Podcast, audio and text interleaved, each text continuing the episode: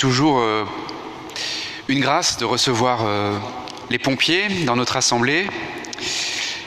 Et c'est vrai que nous les recevons à l'occasion de la Sainte Barbe qui tombe euh, au mois de décembre pendant ce temps de l'Avent, qui est un temps où l'Écriture sainte, la parole de Dieu, nous invite à la vigilance. Elle essaye de, de nous éveiller puisque nous nous préparons à fêter Noël.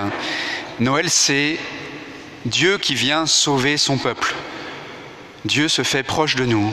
Dans la nuit de Bethléem, la naissance de Jésus, c'est Dieu qui vient à la rencontre de l'homme pour le sauver. Alors, euh, vous dont l'engagement justement consiste à aller sauver ceux qui sont en péril, eh bien vous nous offrez l'occasion de, de réfléchir sur qu'est-ce que c'est qu'être sauvé, qu'est-ce que c'est que le salut, le sauveur. Nous avons besoin de vous, les pompiers, pour euh, nous sauver quand nous sommes en, péril dans la vie euh, humaine, corporelle. Mais si nous sommes ici, nous sommes là aussi pour nous éveiller au fait que nous ne sommes pas qu'un corps, nous sommes aussi une âme. Donc nous avons aussi besoin d'un sauveur pour notre âme. Et ce sauveur, ce pompier, vous l'aurez compris, je voudrais nous faire comprendre que c'est Jésus, notre Sauveur. C'est lui qui vient nous sauver de quoi? Alors, Jean-Baptiste, dans l'Évangile, n'y va pas par quatre chemins. À l'époque, il était au, au, bord du Jourdain et les foules de Jérusalem venaient à lui, de la ville, au bord du Jourdain, à la porte du désert, pour en fait euh, se faire reprocher vertement leur péché. Il est assez direct, Jean-Baptiste, engeance de vipère. On pourrait dire que moi, il ne cherchait pas à, obtenir euh, euh, une bonne image dans l'esprit de ses auditeurs, et il était assez direct pour dénoncer le péché. En fait, à l'époque de Jean-Baptiste, parmi euh, l'assistance à laquelle il parlait, il y avait beaucoup de juifs qui attendaient un salut politique, parce que les Romains occupaient la Palestine. Et donc, euh, beaucoup attendaient des, des, réformes politiques, une libération, peut-être militaire même. Et Jean-Baptiste, lui, ce n'est pas de cela qu'il leur parle. Il leur dit, et vous, est-ce que vous n'avez pas d'abord besoin pas tant d'un changement politique, mais d'un changement du cœur. C'est-à-dire, convertissez-vous. Il leur dit explicitement, détournez-vous de vos péchés, convertissez-vous. Donc c'est vrai que c'est un peu le message que nous recevons ce dimanche.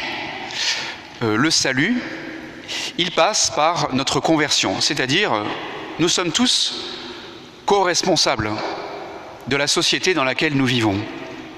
Et il ne suffit pas de se plaindre tout le temps du mal, de ce qui ne va pas bien dans le monde.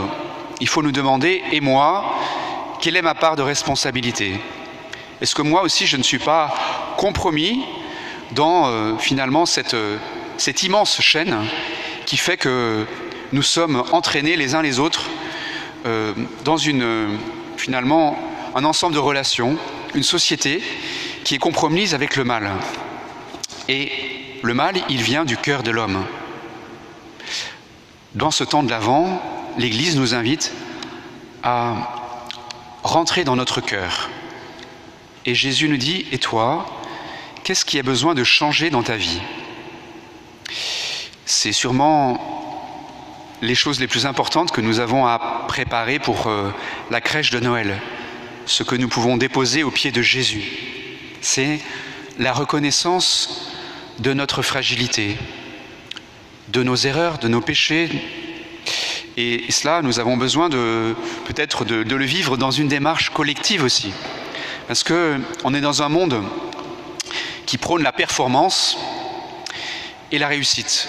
Et donc, il n'est pas de bon ton de se reconnaître pécheur, de reconnaître qu'on s'est trompé, qu'on a mal fait, à la maison, au travail, dans la vie politique.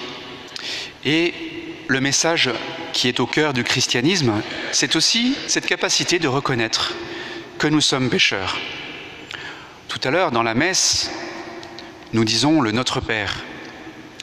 Dans le Notre Père, le mot qui revient le plus, c'est pardon. Pardonne-nous nos offenses comme nous pardonnons à ceux qui nous ont offensés. Et donc, c'est vrai que finalement, l'identité d'un chrétien, c'est quelqu'un qui n'est pas d'abord un sauveur, mais un sauvé. Quelqu'un qui a besoin d'être sauvé. Et je voudrais donc nous inviter, pendant ce temps de l'Avent, à méditer sur cette question du salut. Comme nous avons besoin d'être sauvés quand nous sommes en péril corporel et nous appelons au secours, eh bien, nous avons aussi besoin d'être sauvés dans notre vie, dans notre vie, dans notre destinée, chacun. Nous devons penser à notre salut, que au-delà de la mort, nous avons une destinée éternelle. Et cela, cela passe par notre conversion au quotidien. Suis-je capable d'entrer dans mon intérieur, dans mon cœur, dans ma conscience et me dire ce que j'ai fait aujourd'hui, ce que j'ai fait cette semaine? Qu'est-ce que cela valait? Est-ce que je n'ai pas besoin de justement moi aussi de ce salut, de changer quelque chose? Bien, peut-être que nous pourrions profiter de, ce dimanche, de cette semaine de l'Avent, cette deuxième semaine de l'Avent, de cette venue des pompiers, pour réfléchir à cette solidarité, bien sûr, nous avons aussi besoin d'être prêts à sauver nos frères. Tout à l'heure, je, nous inviterai à dire cette, cette prière des pompiers, tous, parce que nous avons tous besoin d'être attentifs les uns aux autres, de prendre soin les uns des autres, mais aussi de nous dire, et moi, de quoi ai-je besoin, ai-je besoin, besoin d'être sauvé? Est-ce que j'ai besoin de Jésus ou pas?